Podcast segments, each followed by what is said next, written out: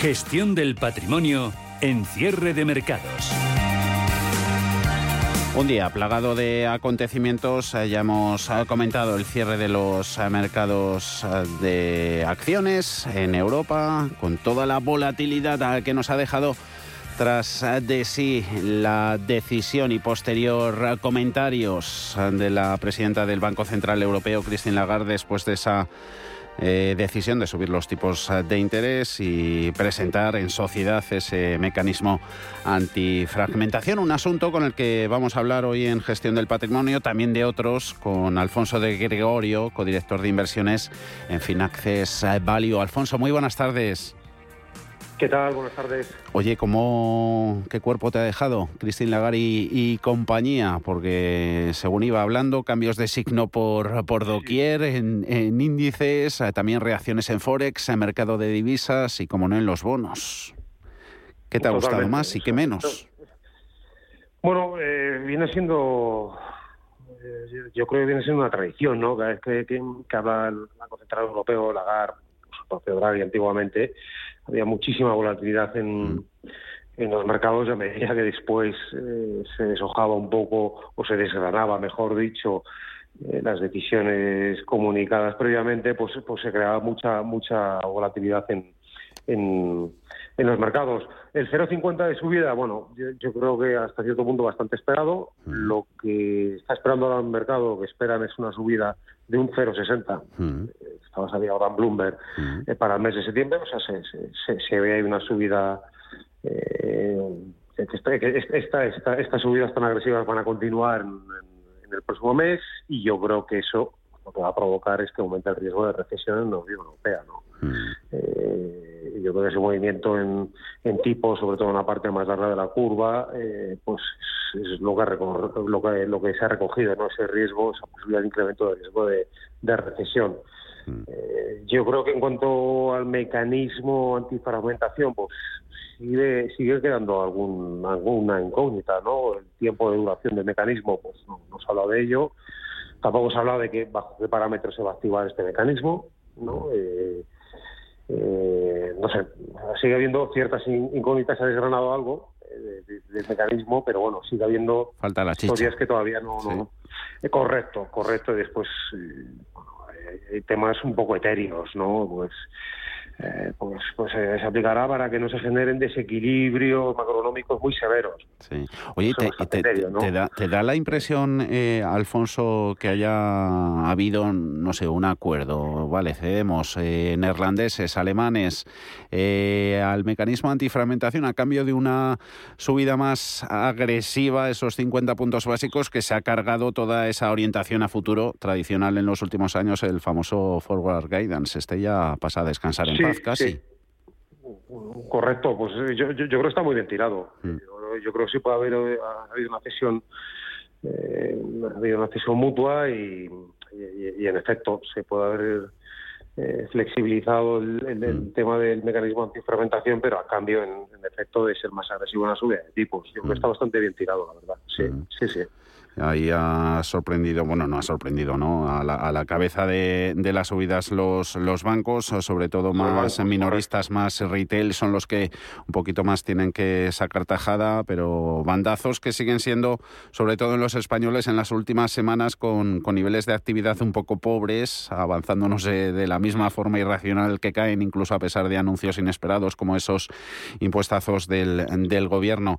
Y bancos de los que ya se empiezan además a, a conocer resultados empresariales. Estamos en plena campaña de presentación de, cuentas eh, corporativas. Eh, ¿Estás viendo pocas o ninguna alegría? Sobre todo más allá de cifras del pasado o en las orientaciones de cara a futuro.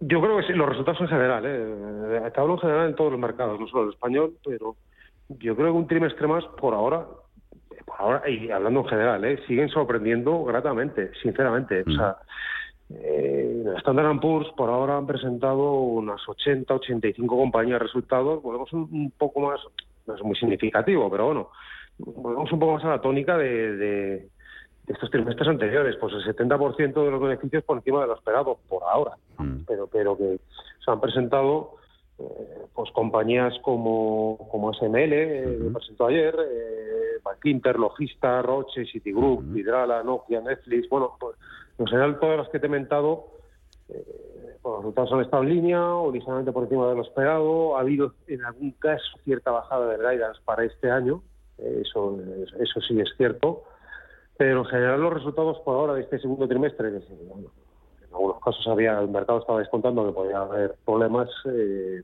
están siendo razonablemente buenos y sobre todo en el sector financiero, mm. ya no solo el español, también en el Estados Unidos donde ya hay unas cuantas instituciones financieras que han presentado resultados y están siendo razonablemente buenos. Mm. Aquí en España, en el caso de Bank Inter, además los, resultados yo creo que han sido de calidad por la parte de arriba en la cuenta de resultados, ¿no? Lo que es el margen de intereses ha crecido por encima de lo esperado, lo que son comisiones netas también han crecido por encima de lo esperado, eh, han disminuido algo eh, un 11% las provisiones eh, esperadas y también en el caso de Bank Inter pues el, tema de la morosidad, el porcentaje de morosidad está en el 2,1, abajo de, del 2,3 al 2,1, ¿no? Entonces, yo creo que es, un banco que cotiza con prima sobre el resto de, bancos españoles cotizados, pero esta es la razón por la que cotiza con prima, obviamente. Entonces, es un banco con mucha calidad y que suele sorprender al alza, ¿no? normalmente. Volviendo al, escenario, al entorno en el que nos ah, movemos, estamos hablando con, con Alfonso de Gregorio, codirector de inversiones en Finances Value, esa escalada inflacionista, eh, la guerra, escalada impenitente por ello de los, de los precios, desplome reciente del euro. Eh, recesión que comentábamos al principio, eh, en clave europea también la inestabilidad política que hemos vivido últimamente en Reino Unido, en el presente en Italia.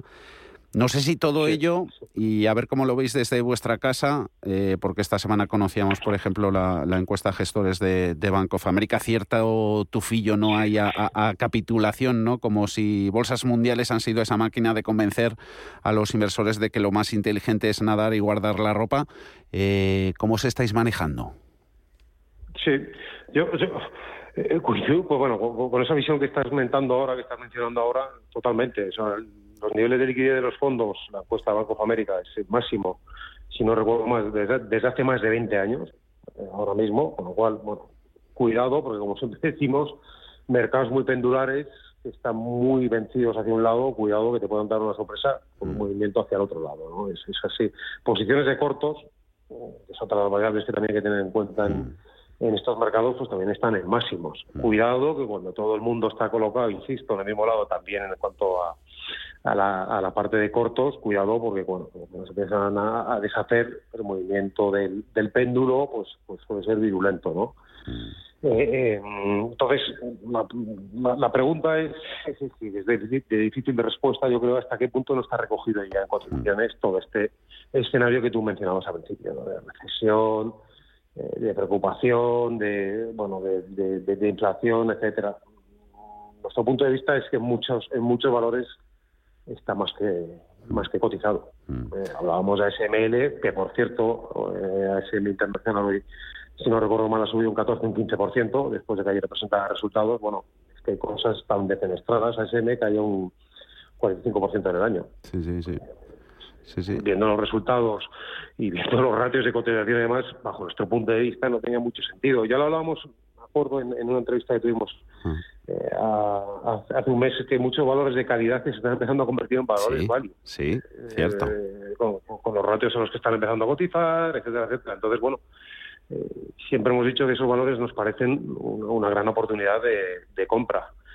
Sí, sí, ASML. Yo creo que estamos metiendo cartera, sinceramente, sí. ASML liderando las subidas en, en Eurostocks, lo tenemos en pantalla, también eh, buenos registros que nos deja Infineon eh, Technologies. Eh, jugar, por último, la baza del dividendo, ¿cómo lo ves? A través del Finances Estrategia, dividendo. Sí, sí, sí. Nosotros ahí lo tenemos es un porcentaje seleccionando muy bien las empresas en el actual entorno de mercado, pues claro, ahí, por ejemplo, la mayor posición que tenemos sectorial es en el sector financiero, eh, los bancos que tenemos son exclusivamente dos, uno es Bank Inter, precisamente, que ya hablábamos, el otro Citigroup, tenemos mucha aseguradora, después seleccionar muy bien empresas de calidad, con, muy buenos ratios de cotización y que ofrezcan una buena, renta de dividendo. Y es, es como estamos ahora mismo. Y el fondo está funcionando razonablemente bien, la verdad. Y de ello nos alegramos. Alfonso de Gregorio, codirector de inversiones en Finances Value. Eh, que vaya bien el verano. Hasta la próxima, Alfonso, un placer. Igualmente, un abrazo fuerte. Hasta luego.